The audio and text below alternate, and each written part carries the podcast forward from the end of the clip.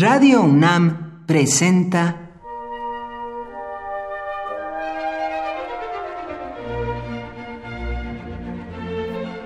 Cuaderno de los Espíritus y de las Pinturas por Otto Cázares.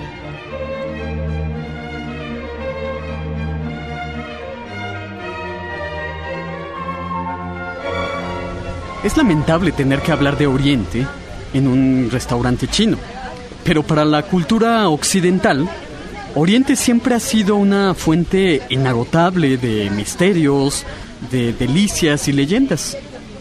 Para que nos demos cuenta de la fantasía con que se miraba la otredad de Oriente, Megástenes, un viajero griego, embajador, que visitó la India hacia el 300 a.C., relataba que algunas de las tribus de este país tenían integrantes con cabezas de perro. Y otro tanto de fantasía vertían en sus informes los vigías de Alejandro Magno a su paso por los países de Medio Oriente, que llamaban caras quemadas a los negros y a los morenos. Occidente coquetea con Oriente y la intensidad de los escarceos aumenta o disminuye según las épocas. Para un filósofo como Arthur Schopenhauer, por poner un ejemplo, la India fue una revelación completa. Tanto que afirmaba mi ética es cristiana, pero proviene de Oriente. Y aún hay más. Buda y yo, decía Schopenhauer, enseñamos esencialmente lo mismo.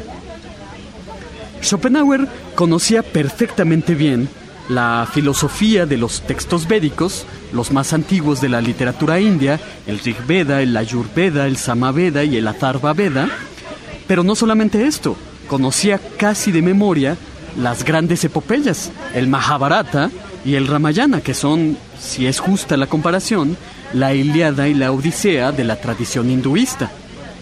Por último, conocía y estudiaba perfectamente bien los Upanishads, que es un conjunto de bellísimos poemas religiosos y filosóficos escritos para ser memorizados.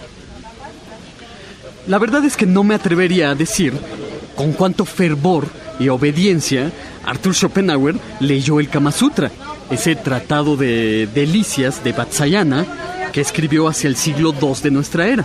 Baste decir que para Schopenhauer las relaciones sexuales dominaban al mundo. El deseo sexual era el núcleo de la voluntad, propósito y fin de la existencia. Schopenhauer murió cuando Freud tenía cuatro años. Ese núcleo de la voluntad del deseo sexual que el filósofo bebió con singular alegría de la filosofía hindú, pervivió en las teorías psicoanalíticas de Freud y dudo que se extinga la llama si seguimos coqueteando con Oriente y sus sagrados tratados del placer. Por hoy, Otto Cázares cierra el cuaderno de los espíritus y de las pinturas.